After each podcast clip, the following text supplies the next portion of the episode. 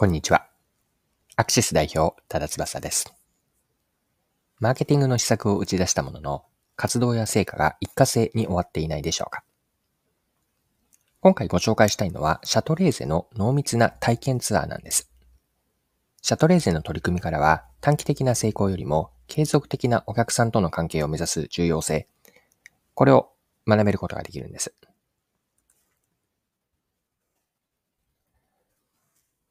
一緒にマーケティングの学び深めていきませんか？ぜひお願いします。シャトレーゼが1泊2日の体験ツアーを会員向けに充実させていて、応募者が殺到するほどの人気になっています。ツアーは以前に行われていたアイスクリーム食べ放題の見学会を休止し、新たに始めたものなんです。参加者はファミリー層を中心にシニア層も参加しています。ツアー料金は大人が1万5千円、子供は1万円で3歳未満は無料です。募集人数は40人なんです。で体験ツアーの参加というのは当選確率があって、当選倍率というのは数十倍にも上るようです。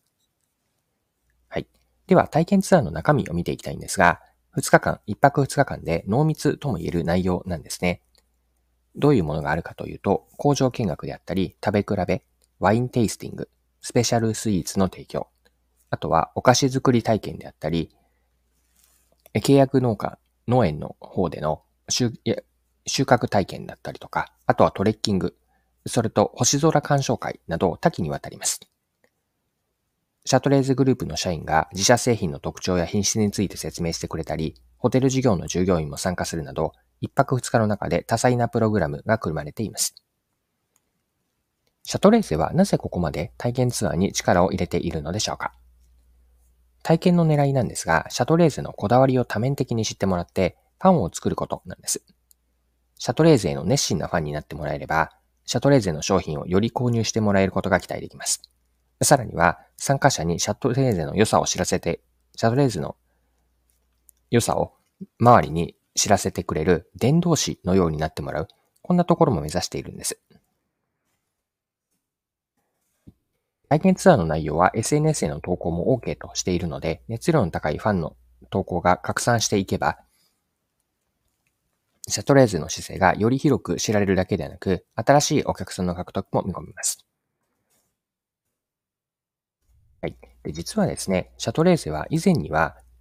見学を食べ放題でやっていたんですね。で、13年前から工場での見学会を実施していたんです。で、この見学会ではアイスの食べ放題が売りで、アイスをたくさん食べて、そのまま別の目的地に移動するというものでした。これをシャトレーゼはアイスのサンプリングの場だと割り切っていたんです。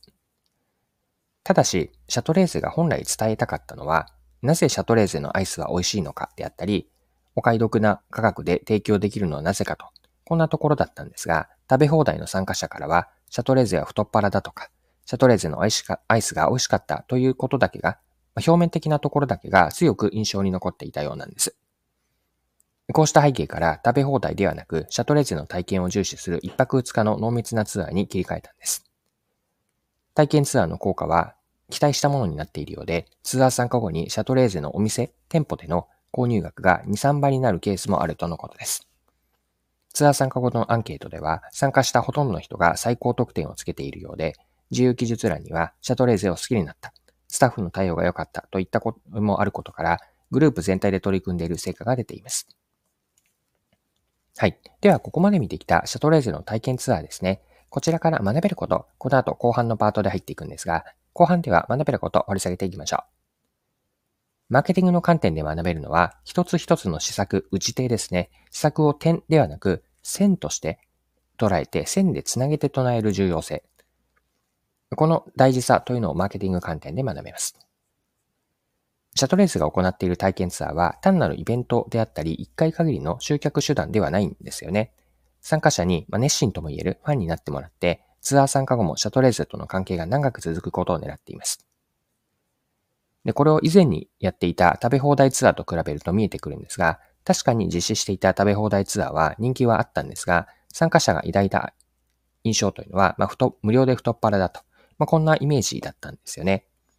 で、これ言い換えれば、食べ放題自体がツアーに参加する目当てになってしまっていて、シャトレーゼの真の価値であったり、商品購入につながるような、こう継続的なお客さんとの関係が生まれていなかったんです。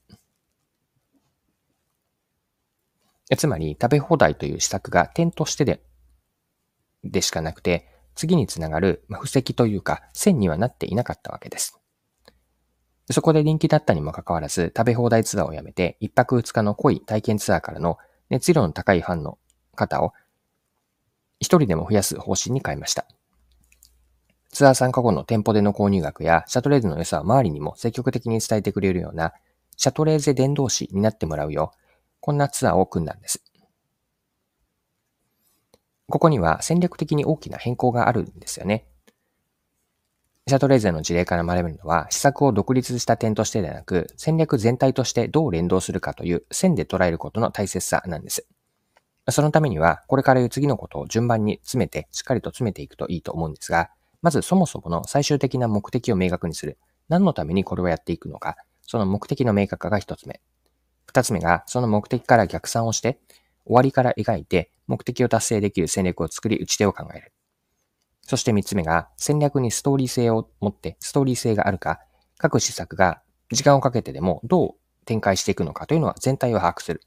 目的実現への布石になっているかと見極める。これがしっかりと線として捉えることにつながると思うんです。シャトレーゼは体験ツアーを戦略全体の線の一部と位置づけているんですね。まあ、点ではなく、このように線で捉えることは、他の企業であったり、異業種、他の業界にも汎用的だと思っていて、覚えておいて損はない視点です。はい、そろそろクロージングです。今回はシャドーレーゼの体験ツアー、こちらを取り上げて学べることを見てきました。最後に学びのポイントを振り返ってまとめておきましょう。今回はどうやって線で捉えるかという話だったんですが、ポイントは目的を明確にし、目的から逆算した戦略を立て、施策を設計する。この目的戦略施策ですね。これが一貫性があるかどうかです。目的と戦略からストーリーに落とし込まれた設計になっていることがポイントです。この時に一つ一つの施策を点としてバラバラで捉えず、線でつなげて全体設計、全体最適を実現するといいでしょう。それぞれの各々の各施策が戦略全体にどう機能し、すべては目的に貢献するか、こんな視点を持っておくといいのかなと思います。はい、今回は以上です。最後までお付き合いいただきありがとうございました。それでは今日も素敵な一日にしていきましょう。